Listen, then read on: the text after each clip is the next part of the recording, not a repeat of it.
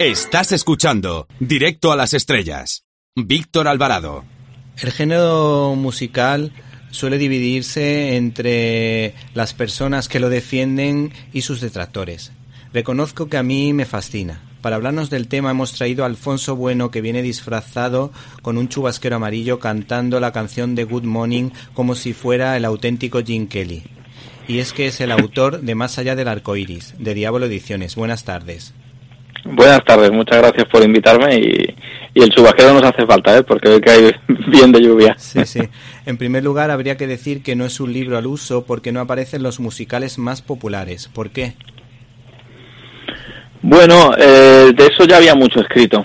Hemos tratado de buscar rarezas del musical o películas menos conocidas o películas que en su día a lo mejor no fueron comprendidas y años después se han convertido en películas de culto pero claro que nos gustan Cantando bajo la lluvia, El violinista en el tejado, West Side Story, pero ya hay tanto escrito sobre esas películas que merece la pena descubrir otras, de lo que nos planteamos a la hora de hacer este libro.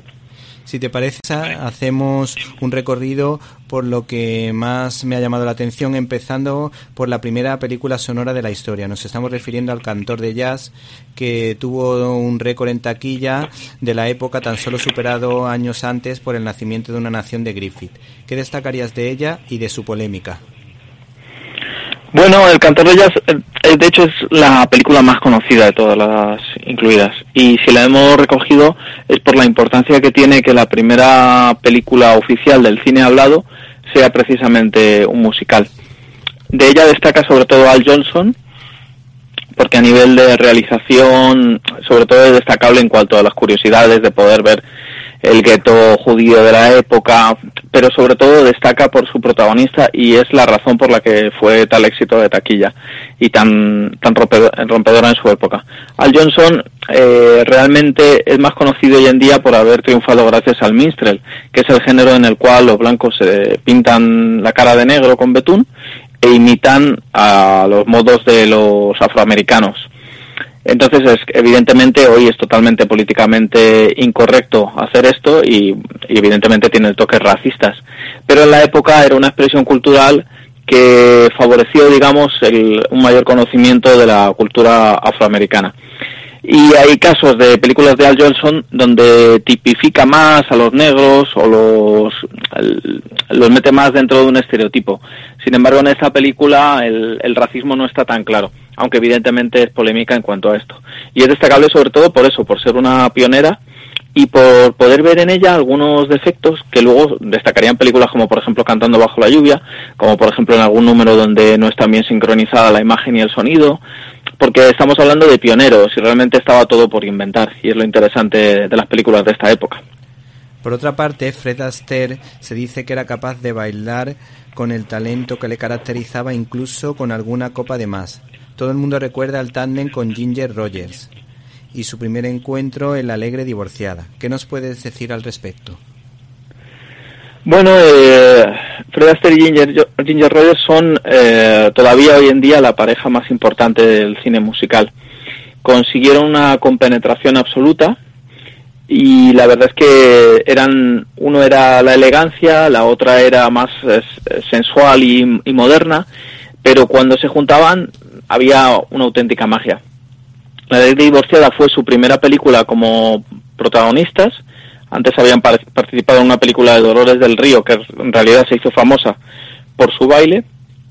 Y lo destacable de La Alegre Divorciada es precisamente eso, que fue la primera película con ellos como protagonistas y luego por la música también de Cole Porter, eh, porque entre otras Fred Astaire baila Night and Day, y bueno, está basada la obra también en una obra que, en la, con la que Fred Astaire había triunfado en Broadway, que curiosamente eliminó casi todas las canciones de Cole Porter de la banda sonora de la película.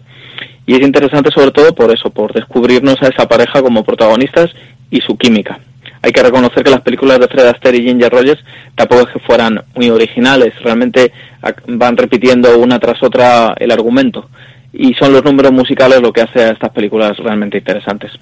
Entre las películas que más me han llamado la atención destacaría Magnolia, de James Whale, por su aguda crítica social como se puede ver en una canción eh, de esta producción. Yo creo que es su canción estrella, que dice tal que así. Todos los negros trabajan en el Mississippi, todos trabajan mientras los blancos juegan, sin descanso hasta el día del juicio. No mires arriba y no mires abajo, no hagas que el jefe blanco frunza el ceño. La canción es All Man River y es una de las canciones, de las primeras canciones protesta, podríamos decir, sobre el tema afroamericano, pese a no estar eh, compuesta por, por afroamericanos en este caso, sino por Jerome Korn, Jerome Kern, perdón, y Oscar Hammerstein. Es una pareja de compositores que se convirtieron en uno de los más importantes de Broadway y posteriormente en Hollywood. La importancia de Magnolia eh, es en, tanto a su crítica social y también tiene la curiosidad de estar dirigida por James Whale, director que hoy en día es más conocido por sus clásicos de terror en la Universal, como El Doctor Frankenstein, La novela de Frankenstein, El Hombre Invisible, El Caserón de las Sombras. Sin embargo, Whale prefería su faceta como director de musicales y de hecho esta era su, su película preferida.